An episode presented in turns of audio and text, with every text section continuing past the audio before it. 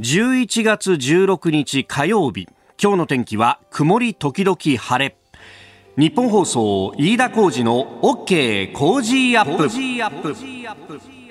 朝6時を過ぎました。おはようございます。日本放送アナウンサーの飯田浩二です。おはようございます。日本放送アナウンサーの新業一華です。日本放送飯田浩二の OK 工事アップ。この後8時まで生放送ですえー、あの、一昨日まではですね、北海道取材してって話は、昨日ね、あの、番組の中でも、ルール報告をいたしました。まあ、あの、ご興味ある方は、あの、ラジコのタイムフリーなどで、えお聞きいただければと思うんですけれども、おやっぱりですね、えー、向こうじゃ、北海道日本ハムファイターズが、ね、えー、注目だし、同心スポーツとかで一面飾ってくるしっていうところなんですけど、やっぱりこのビッグボス、新庄新監督についてっていうのはね、はい、もう持ちきりだし、で、あのの新しい球場が、もうかなりいいところまでできてきてるって話で、これ、新庄監督のね、あの、就任会見のところでも、あの、会見の前に行ってきたんだぜ、みたいな話ですげえ球場だ、みたいな話をしてましたけれども、もうね、かなりこうできてきてるようで、やっぱそこに向けて、こう、どう盛り上げるかっていうのは、もう去年だとか、もっと前から、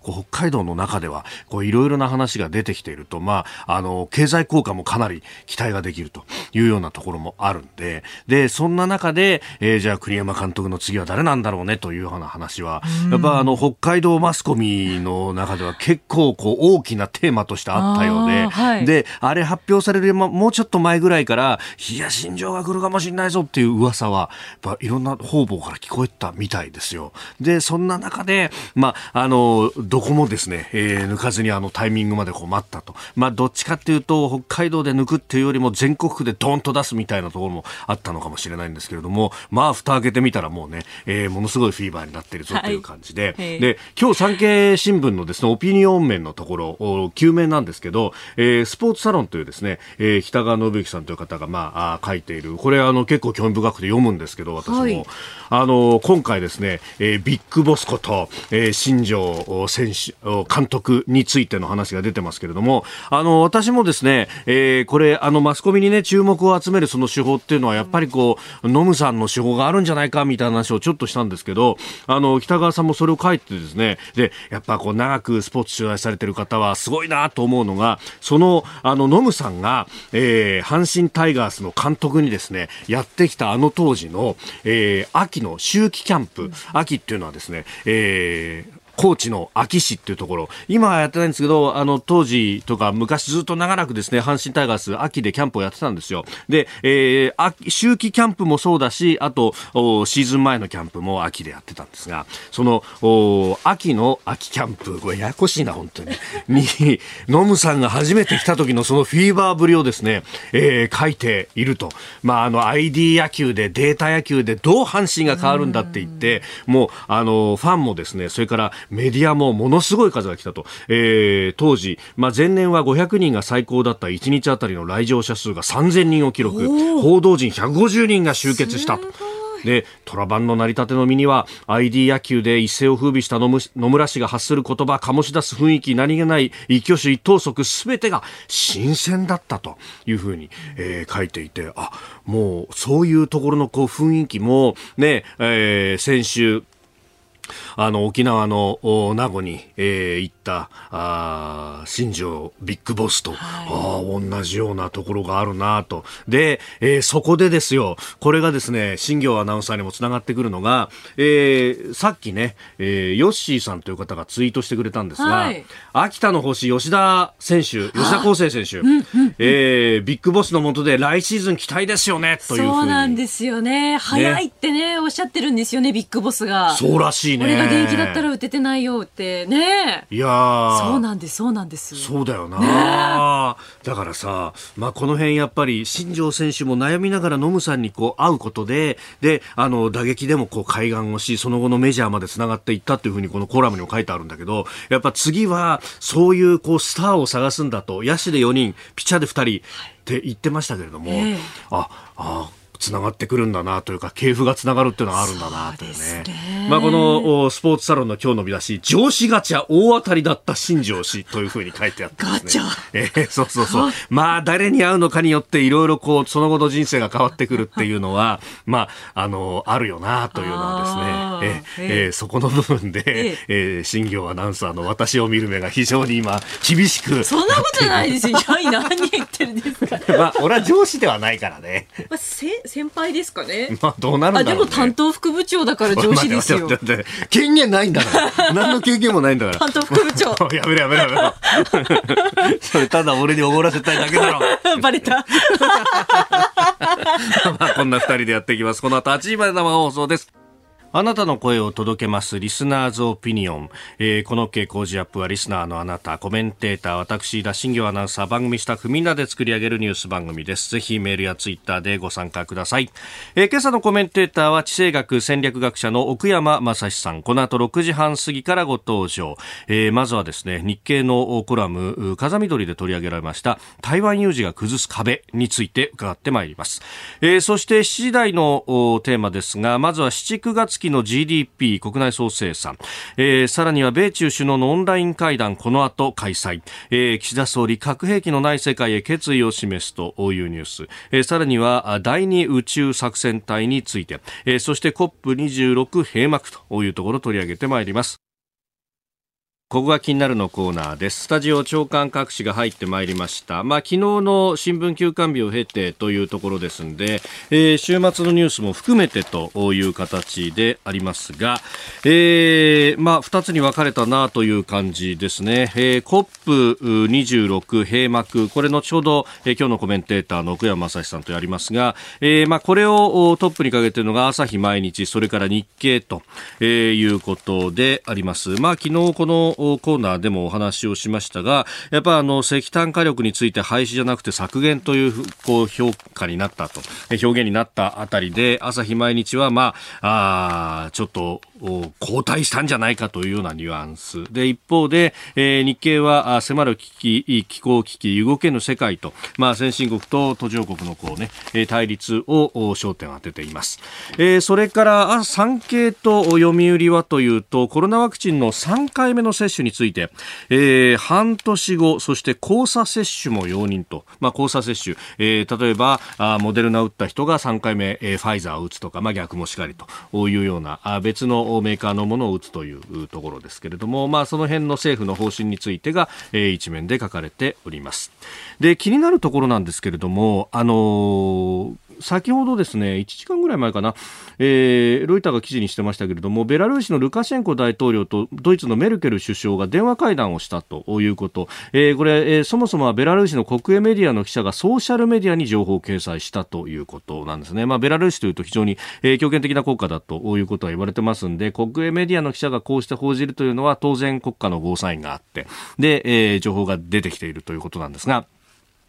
あの、難民、あの、特に中東からのね、シリア等々からの難民が、えー、ベラルーシに来て、で、そこからベラルーシの周りっていうのは EU 加盟国が多いので、えー、国境を抜けて EU に入っていこうというような、えー、動きが非常に強まっていて、というか、まあ、あの、一説によればですけれども、ベラルーシの旅行会社などが、えー、これで移民ができるぞって言って、えー、ベラルーシにまず連れてきて、で、そこからこう国境のあたりに行かせて、で、えー、なんか、あの、鉄条網を切るペンチとかも一説にには渡してですね、で、あの、難民の後押しをしているんだと。で、えー、これで何が起こるかというと、EU としては難民いっぱい来てしまうと、えー、受け入れ国がこれ財政的にもパンクしてしまうというようなことがあるので、えー、これをどうするか。で、しかも EU の奴らは俺たちベラルーシに対して人権がどうの言ってるけれども、結局難民の人権を守ってねえじゃねえかっていうですね。まあこれをベラルーシやロシアは言うと。で、EU 側というと、これ、あの、建前上は受け入れたいんだけども、一気に受け入れたら国家がパンクしちゃうよねっていうところで、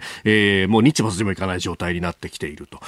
いうところなんですが、まあ、その辺をこう妥協、打開するために、まあ、2社が電話会談を行ったということであります。まあ、あの、難民をそうやって政治的に使うのはけしからんじゃないかというふうに、EU 側も批判をしているところで、で、ただこれ興味深いのがですね、例えば、ドイツから、えー、大型バスを何台も連ねて、ポーランドとベラルーシの国境のあたりまで行かして難民を救おうとしてるんだ、みたいな話がですね、えー、出てきているんですが、これが実はフェイクニュースだということで、えー、ドイツの当局が、これはフェイクニュースだから気をつけろと、もはやこれ情報戦にもなってきていると、これはまさにですね、ハイブリッド戦の一環と。いうような、で、そこにこう難民も使われているというのは、えー、例えば、えー、朝鮮半島だとか、えー、極東有事の際に、じゃあ日本に難民が押し寄せるかもなんてことが言われたりもしますけれども、その時に情報戦と相まって、えー、国内の情勢不安をかき立てるみたいなことだって、えー、起こらないとも限らない。今回のこの情勢というのはですね、結構日本としてもきちっとこう評価であるとか、えー、関心をを示しておかないといけない、えー、もって多山の一すべしというもんなんであろうなというニュースでありました。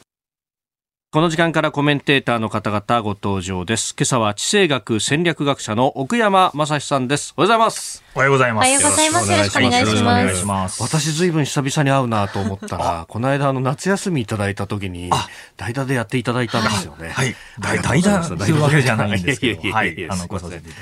だきました。はい。今日もよろしくお願いします。よろしくお願いします。さあ、あのこの時間はですね、えー、台湾有事が崩す壁という、まあ、日経のコラムなども入り口にしながら、はい、えー、南西諸島についてのお話ということで、はい、私、あの週末に北海道に取材に行ってきたんですが、が、えー、一方で、小山さんは、はい。全く南の方のですね、はい、あの、一番台湾に近い、えー、与那国島。与那国。はい。素晴らしいところでしたね。台湾本島まであれ、100キロぐらいしか離れてないんです110キロ、111キロとか行ってますので、東京から富士山ぐらい。ああ、なるほど。ね。はい。で、あの、台湾も見えるらしいん。なんか晴れれば見えるという、ね、晴れれば、まあ、年に数回で数時間っていうこと単位らしいんですけど、ど。一応こう見えるということですね。あの、一番西にある。で、あのい、いわゆる沖縄の離島の中では、どちらかというとマイナーな場所ではありますよね。はい。なんですが、あの、非常に今、その最前線で、えー、西側ですね、一番その日本から、えー、まあ、台湾に向けて、また台湾海峡を向けてですね、あ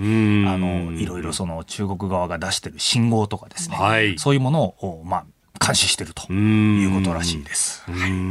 いや、あそこに舞台ができるっていうね、はい、えー、時も、まあ、あの、いろいろ報道等もされましたけれども、はい、もうできてからずいぶん長いんですね。えっ、ー、とですね、僕が実は5年ぐらい前、ちょうど5年です。あの、トランプ大統領が当選した年に、一度、あの、僕訪問させていただいてます。で、なのでもう5年ぐらい。経ってますね。はい。で、その時からずっとまあ監視活動を続けてるということで、でまあ、160人ぐらいしかいないちっちゃな部隊なんですけど、やはりその情報収集するという意味で、ものすごくこう重要な役割になってて、え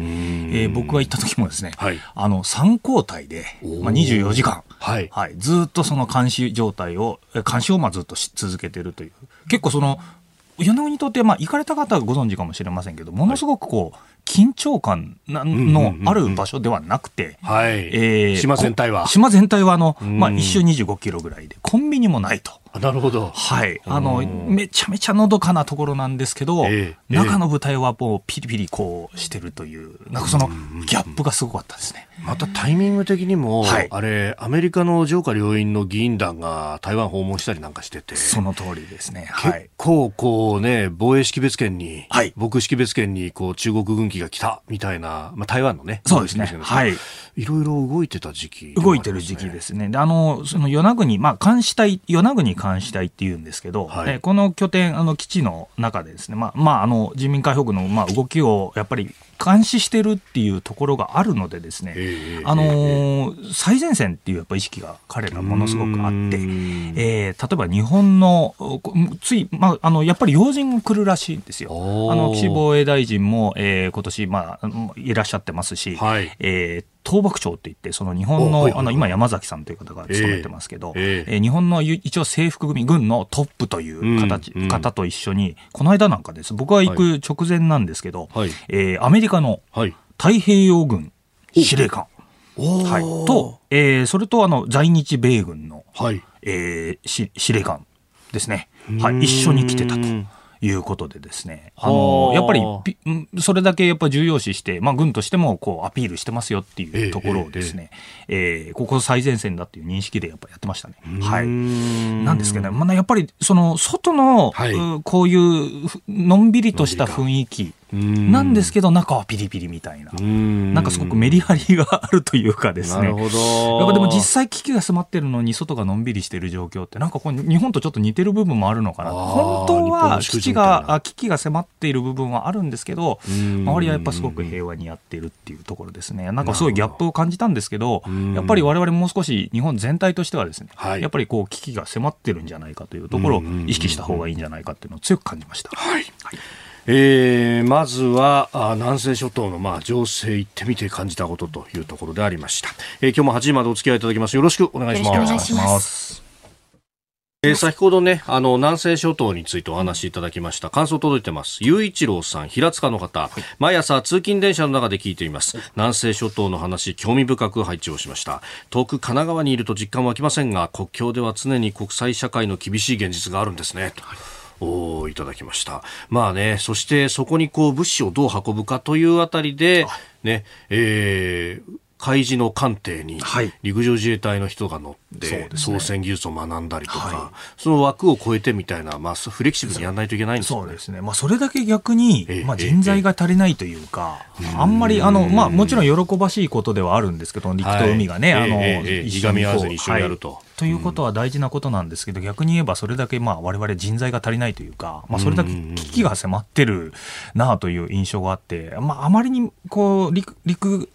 こうこういうふうに統合でやんなきゃいけないっていうのは逆にこう緊張感があるんじゃないかということですね。なるほど、はい、ここでポッドキャスト YouTube でお聞きのあなたにお知らせです。お聞きの配信プログラムはニッポン放送飯田浩司の OK Cozy Up の再編集版です。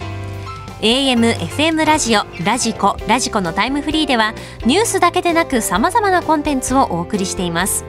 スポーツの最新情報やエンタメ情報医師が週替わりで登場健康や病気の治療法を伺う早起きドクター。さらに肌道子さんのいってらっしゃい。黒木ひとみさんの対談コーナー朝ナビなど盛りだくさんです。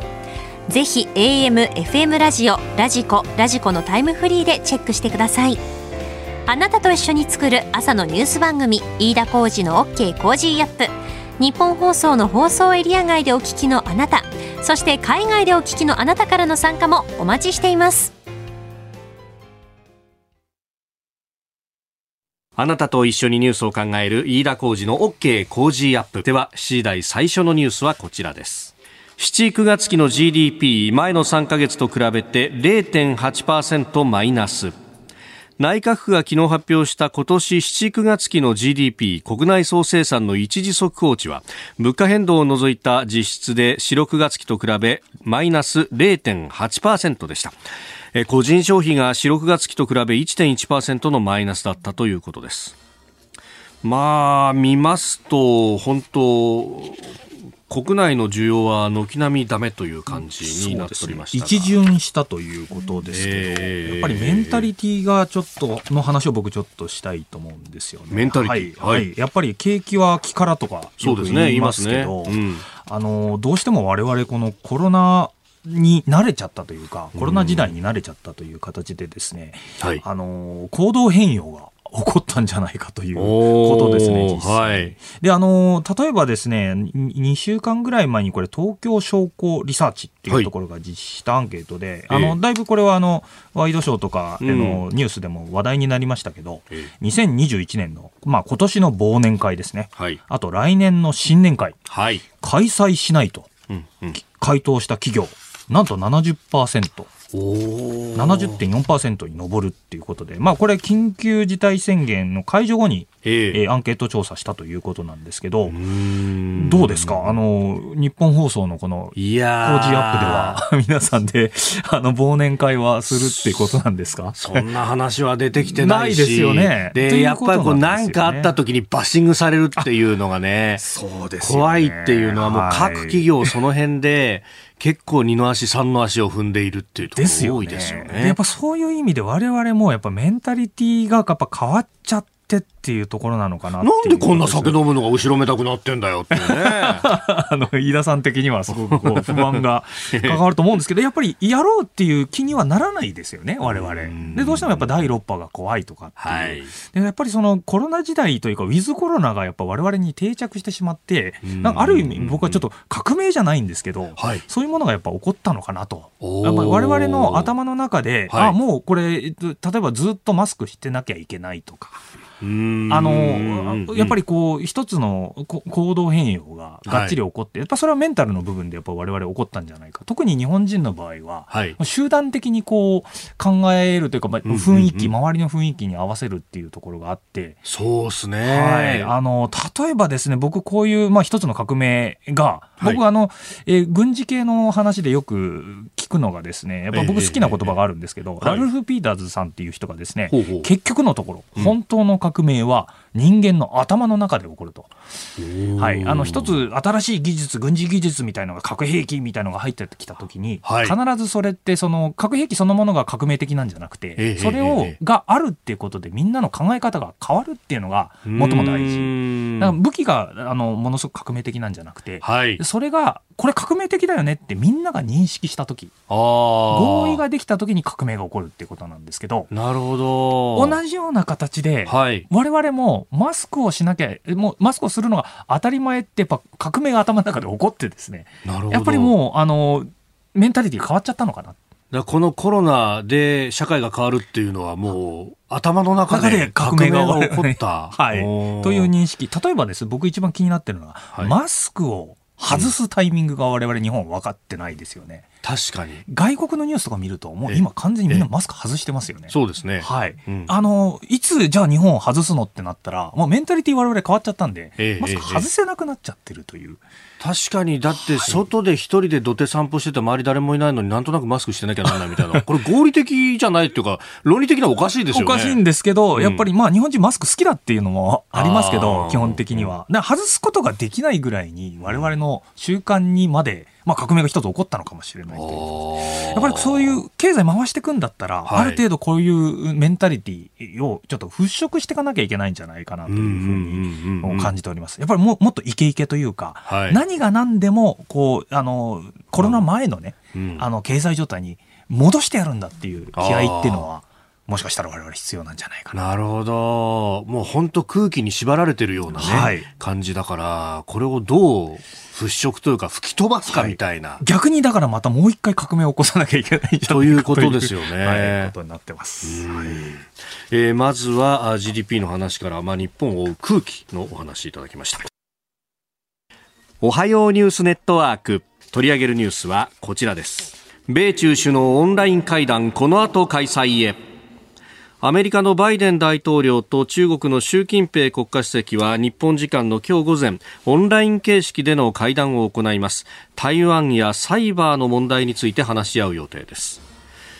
えー、一応この後9時45分から始まる予定であるということで、まあ、数時間に及ぶ可能性もあるというふうに言われてます、ね、オンラインでやるということで、習近平さん、やっぱりあのゼロコロナを標榜してるわけですから、あの国外にほとんど出てないですね、ここ2年ぐらい、ね、はい、というところなんですが、はい、えー、僕がここでちょっと話題にしたいのはですね、えー、やっぱり米中関係どうなるのかというところなんですが、あの一つですね、フォーリンアフェアーズという、まあ、あの有名な外交雑誌、えー、ここに載ったですね、えある論文をちょっとね、はい、あの話題にしたいと思います、うん、えー、ハル・ブランズさんとマイケル・ベックレーさんというですね、まあ、はい、あの中国専門家ともう一つアメリカの大戦略みたいなものを研究されてる2人の研究者がですね共同で、まあ、おそらく彼ら本を多分これで今共著で書くという話を聞いてるんですが、えー、これ今中国が、はいやっぱりやばいんじゃないかと。で、まあ、どう、どうやばいか、まあ、やばいということはちょっといろいろありますけど、はい、ね。あの、中国実は、えー、ピークに達したと。えー、経済的、まあ、国力も実は今がピークで、えー、これから下がっていく。っていうことを分析してるんですよね。で、まあ、中国の国力がピークというのは日本にとって、まあ、やや安心材料っぽい形に聞こえますけど、うんうん。はい、実はその落ちていくときに、いろいろやばいことになるよという話をしてるんですよね。はいなので、えー彼らの、えまあ、どういうふうに、まずそもそも中国どういうふうにやばいかというとですね、はいえー彼らの、えー基本的にこれ5つのポイントがあるって言ってるんですよ。うんうんえー中国のようなはい新興の大国ですね。ええ既存としてはそのアメリカのみたいなそのアメリカはもうあの既存の大国としてあるんですけど、はいそれに対して挑戦してくる国っていう、うんまあ日本も昔ある意味挑戦したとはい言われたことが、はい。ええ30年ぐらい前ですかね。ありましたね。えん。えまあところがまあ日本それからバブルが終わって、まあ失われた20年はい。30年となってるんですけど、ええナンバー2の国としてやっぱりこれ中国今台頭してきます。うん。で日本の時とやっぱりちょっと似てるところもあるんですけど、うん。違うと。違うところも。いうことですよね。うん。でこういう国がどうやばいのかというとですね、はい。例えばこの上がってきてるにもかかわらず、うん。えー5つこの、あの、この2人は挙げてるんですね。ハルブランドさんとマイケル・ベックレさん。えー経済成長がまず鈍化し始めてると。はい、中国、すごく対等、2桁、えー成長みたいなことやってきましたけど、そうですね今回、えー、4.9%と、初めてこう短くなってる。で、その次、えーまあ、中国、これは日本は前なかったんですけど、これ中国の場合は戦略的にはい囲まれてますよね。おー。あのいまさに我々、まあ、日本も含めてなんですけど、インドはい太平洋という形で、おー。えーはい。やられてますし、この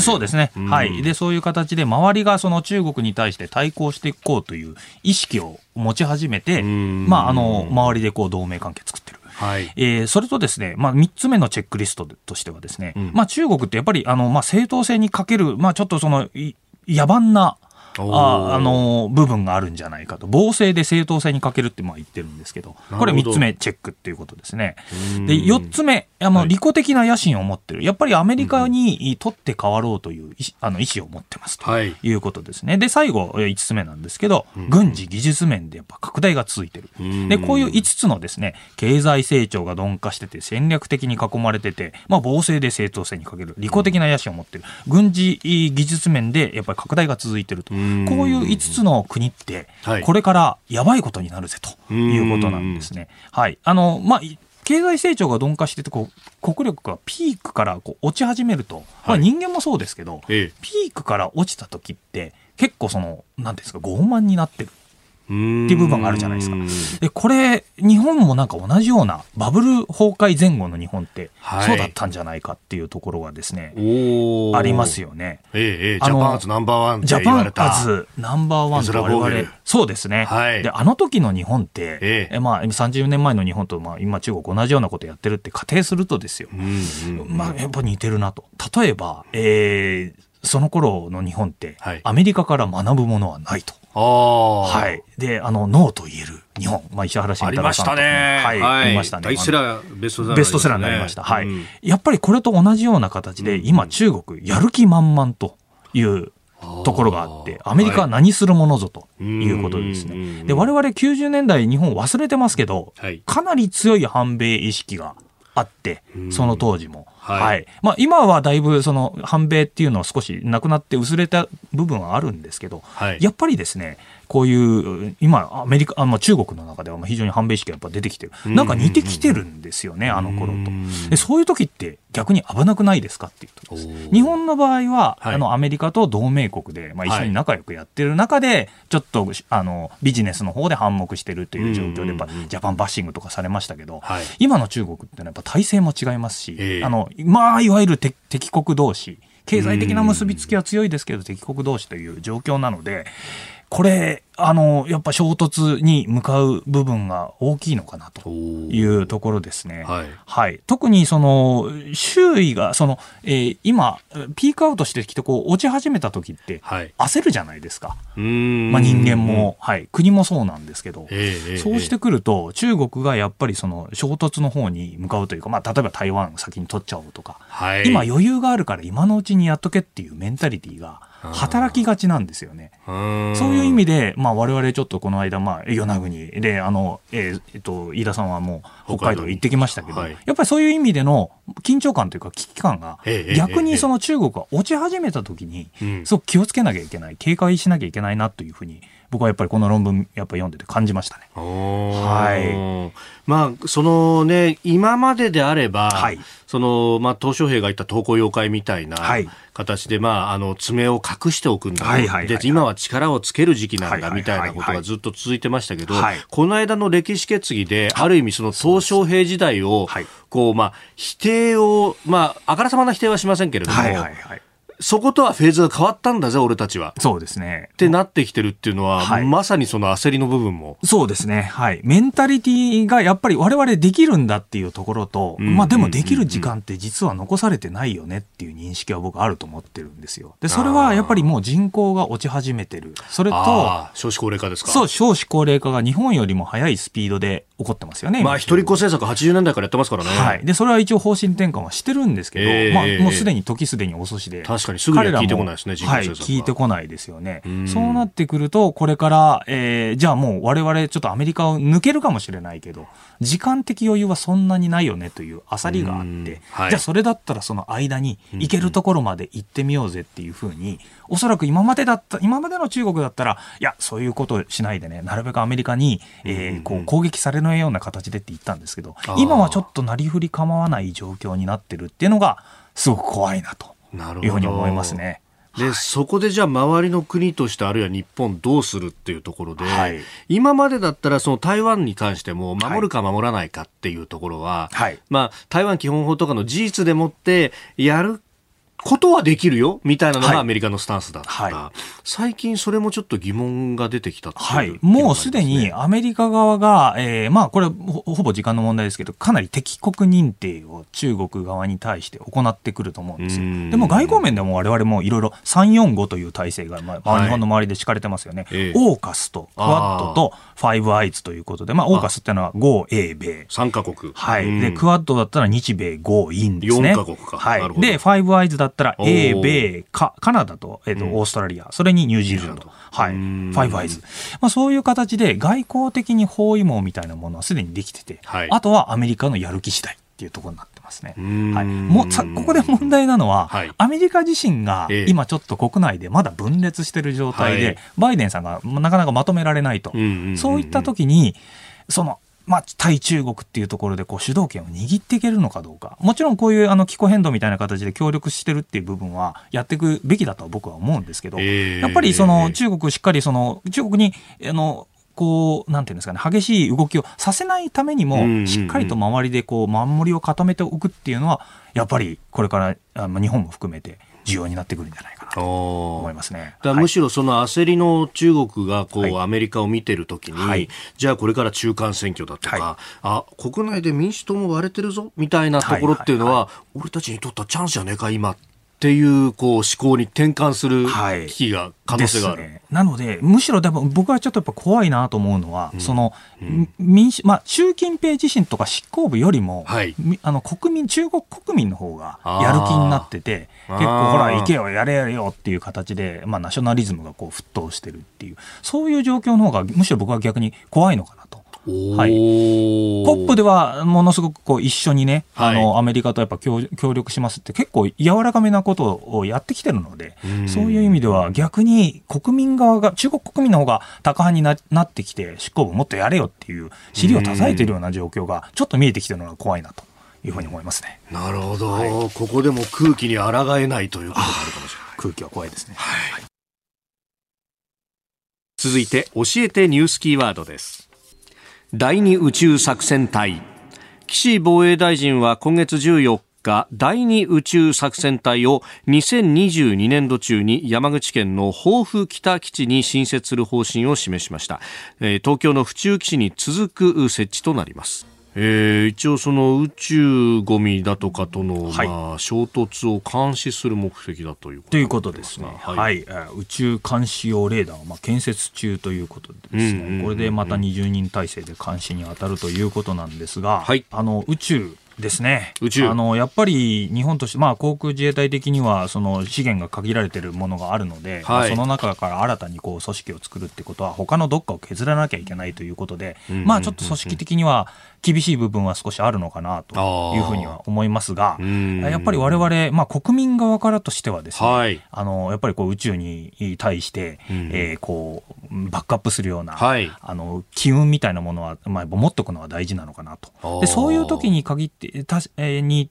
時にですね、我々やっぱり、えー日本っていうのは、その、やっぱ恵まれてるなと思うのはですね、国民の、いわゆる宇宙リテラシーっていうんですかね、うん。宇宙に、えーまあ、我々開発していくぞと、宇はい。宙大国で行くぞという意識はあるので、はい。えーそこはやっぱり、あの、まあ、恵まれてるなと僕は思います。なので、こういう動きは基本的に僕は、あの、歓迎というかですね、あの、宇宙に進出というかですね、あの、していくのは日本大事な、なんじゃないかなと。思っておりますうん。はい。で、僕はいつもこういう話を聞くにつけて、はいえー大事だなと思うのはですね、ええやっぱり SF が日本で、やっぱりかなりその宇宙ものがはいあるというのは、まあ、大事なものかなと。いうことはあうんの感じます。これ僕、あの、スペースパワーというか、その宇宙に関してですね、はい宇宙関連の、まあ特にあの、アメリカの軍の話が、僕いつもこう気になってるというかですね、まあ、あの、僕留学してる時にはい、宇宙関連の人が、あの、同じくコースメイトにいっぱいいたんですよ。アメリカのですね。あそうなんでその方々がですね、教えてくれたのがよくこういうこと言ってました。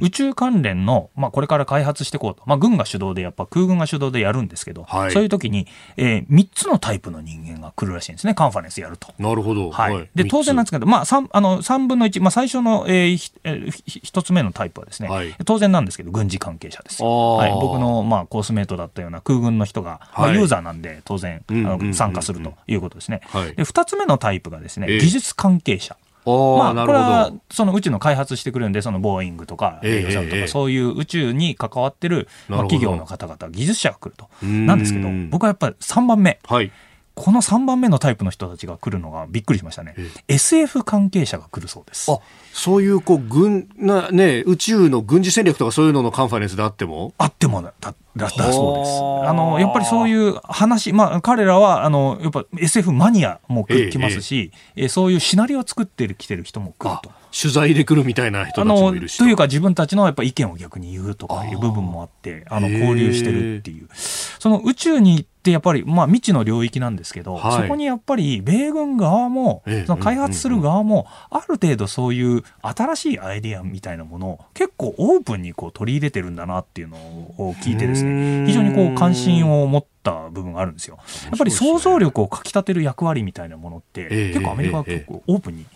取り入れてるんだなっていうことなるですよね。ほど、はいでもその意味だと日本だってその SF の下地っていうのはね、そあれこそ小りますよ作業とか。はい。僕の世代だったらやっぱりガンダムとかですあね。あ、はいはいはい。ちょっと上の世代になるんですけど、やっぱ宇宙戦ええ艦ヤマトとか、はい。アニメがありますよね。確かにで、ね。アメリカの SF 関係者ってやっぱりどういう、まあ宇宙関係者ってはい基本的にどういう話をやっぱりベースにしてるかというと、うんうんあの、スター・ウォーズですね。おおやっちょっとぱそこ。あと、日本ってちょっとマイナーなんですけど、スター・トレック。んはい。ああいうものを共通言語として宇宙開発ってこうだよねっていう話をしてる部分もあるそうです。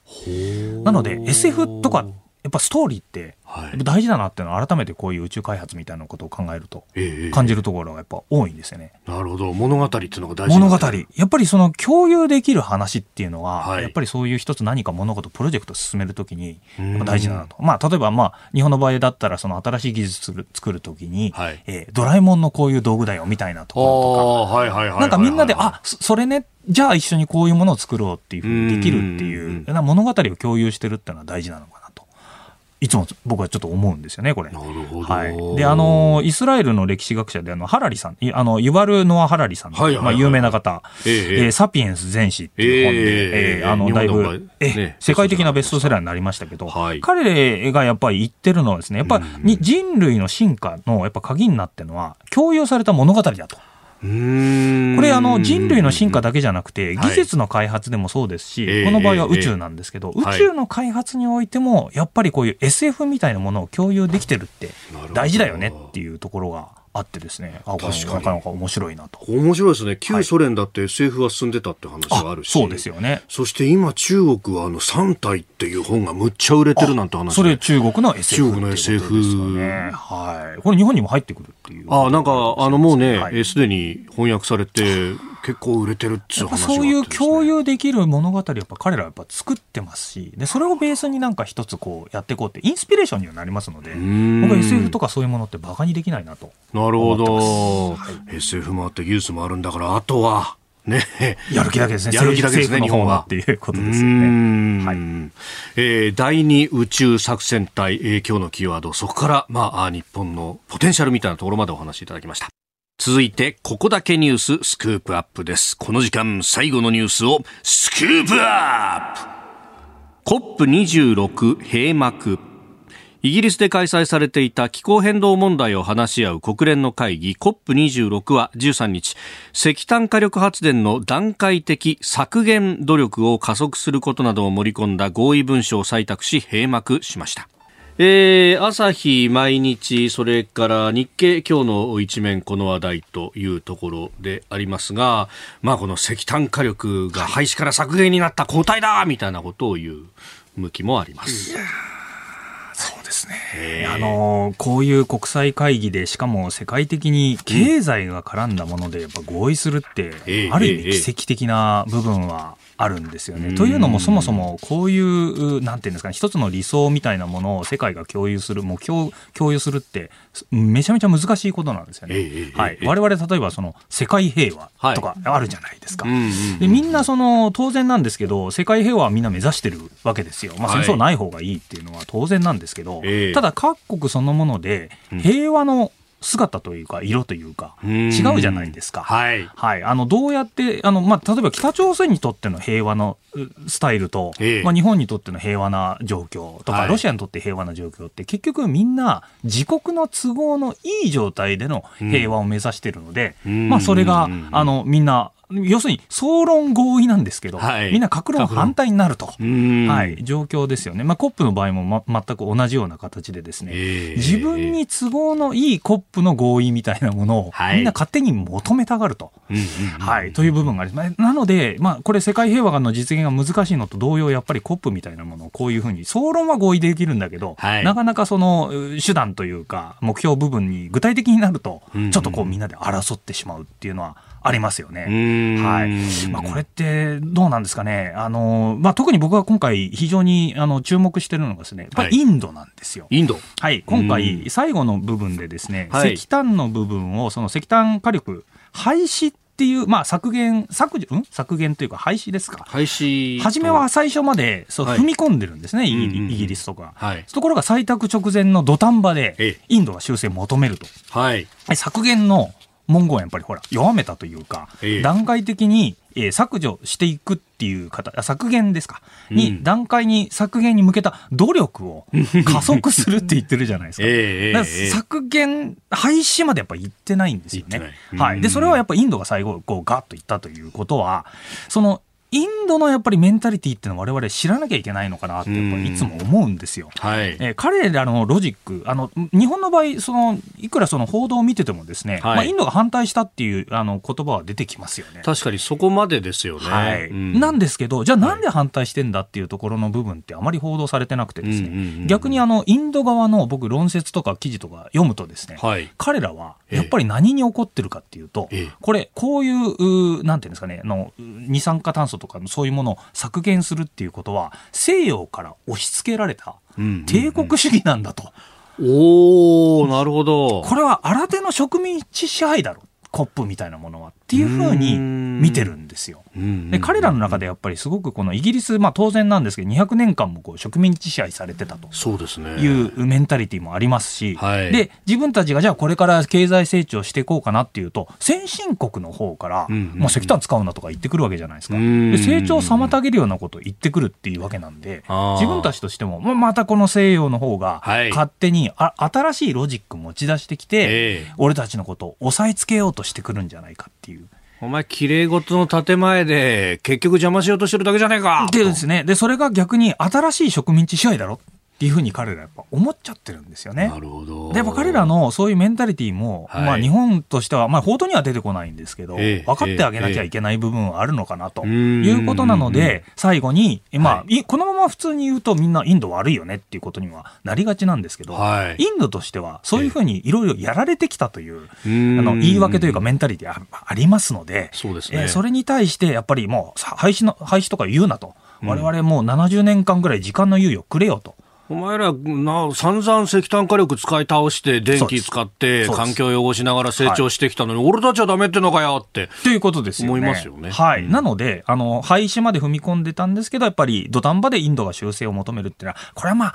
その通りだろうなと。で、彼らにとってのその COP、まあ、世界のその温暖化に対する、温暖化彼らも個人としては大事だなっていうのは分かってるはずなんですけど、総論では賛成とね。総論では賛成です、ただ、格論としては、そのメンタリティーとして、うん帝国主義、お前、先進国は俺たちに押し付けてコントロールしたいからだ、だったら反発してやるぜという考えがあるというのは、我々見過ごしちゃいけない部分なのかなっていうのは思いますん。ね。はい、それとですね、やっぱりこういう問題出てくるとですね、ええ。あのやっぱりこういう、まあ、そのインドの考え方にが分かるとですね、うん。逆にこういう環境主義っていうんですかね。はい。はい。あの、どうしても、その、し CO2、二酸化炭素削減っていうところに、まあ、先進国、まあ、日本も含めてる部分なんですけど、ちょっと偽善的というか、うん矛盾してるものってあるんじゃないかと。うんうんうんえー例えばですね、あの、電気自動車。はい今もう、あの、欧州がものすごくこう、まあ、強力に進めてますよね。という、なんですけど、むしろ電気自動車って作るときに、うんよっぽどその二酸化炭素をはい。めちゃめちゃ排出すると。い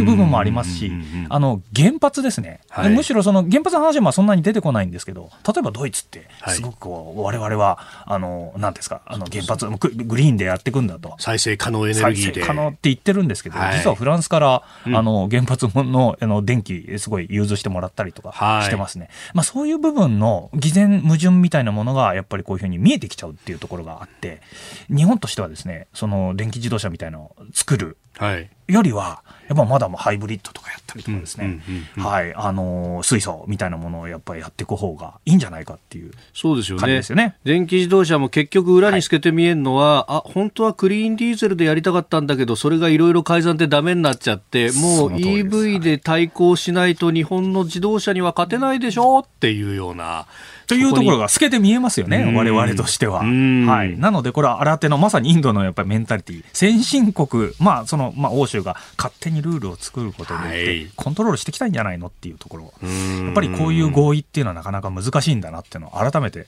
感じますよね。うん。はい。なんか日本の国内だと、はい。これその理想論の部分が非常にキラキラと輝いて見えるので、そこに対して反反対をしたりなんかすると、君たちは汚れた人間だなみたいな風になってしまうんですが。倫理的なね、話になってきちゃいますけど、実際はこれやっぱり資本主義ですから、我々も、はい。成長していかなきゃいけないっていう部分があると、ええ。こういう、いや、こんだけ環境主義って言ってるけど、やっぱちょっと経済成長もしないと、やっぱ格差広がっちゃうんじゃないのっていう、これもやっぱ矛盾があるんですよね。この矛盾をやっぱり我々指摘する人もいないと、ええあの、自由な言動とは言えないのかな、いつも思いますよね。はい。んまあ、結局そこのところでコップに集まってる、特に各国の政治やってる人たちは、当然ながら現実主義でいかなきゃいけない部分もあると、理想主義を武器に使いながら。そうですね。なので、理想主義っていうのはそういう意味では、まあ、建前の部分はものすごく大事ですし、はい。我々もそれに乗っかっていかなきゃいけないんですけど、ん。同時にそこにビジネスがやっぱり絡んでくるっていうう、ん。現実は、あの、うん。もうちょっとメディアの側がですね、はい。しっかりこう、矛盾をついていただいてですねうん、えーまあ、日本もリアリスティックに、はい。えー経済成長、成長、これをてこに狙っていければなと思いますよね。これでもやっぱりヨーロッパってのは、そういうこうスタンダードを握るというか、そうですね。やっぱり戦略的にそこを取りに行くうまさみたいなものは悔しいけどありますね。ルールを作って、そのルールで世界にリードしていく状況を作るっていうのは、はい非常にうまいですね。あはい。ーまあ、フランスが、まあ、フランスを中心に、やっぱりこう、電気自動車で行くっていうふうに今やってますけど、はいそれは、まあ、ひいて言えば、まあ、トヨタみたいなね、うんうんうん日本のあのガソリン車まだ作ってるところを、まあ、つ潰すとは言わないんですけど、はいそこから主導権を握り返してやろうという、はい、産業構造を変えた中でのナンバーワンになるっていうところを目指してるっていうのは、透けて見えてきますよね。これをこう国家としてやってくるっていうのは、はい、やっぱり日本もそこに対抗していかなきゃなんないわけですか。そうですね。まあ今までは現場の人たちが頑張ってこう企業努力でやってきたんですけど、えー、やっぱりここには政治っていうものがものすごく絡んでくる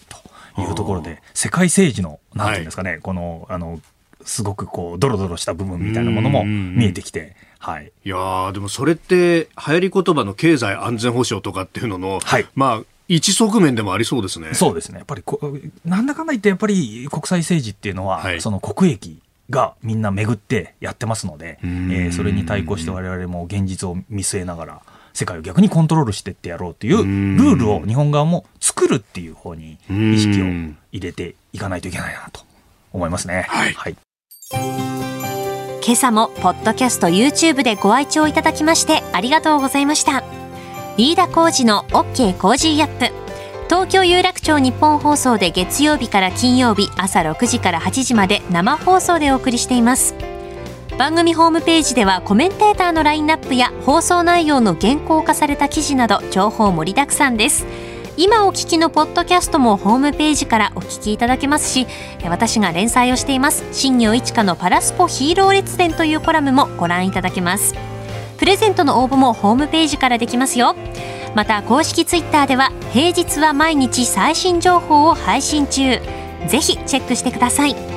そしてもう一つ飯田浩二アナウンサーが「夕刊富士」で毎週火曜日に連載中。飯田浩二の「そこまで言うか」こちらもぜひチェックしてください。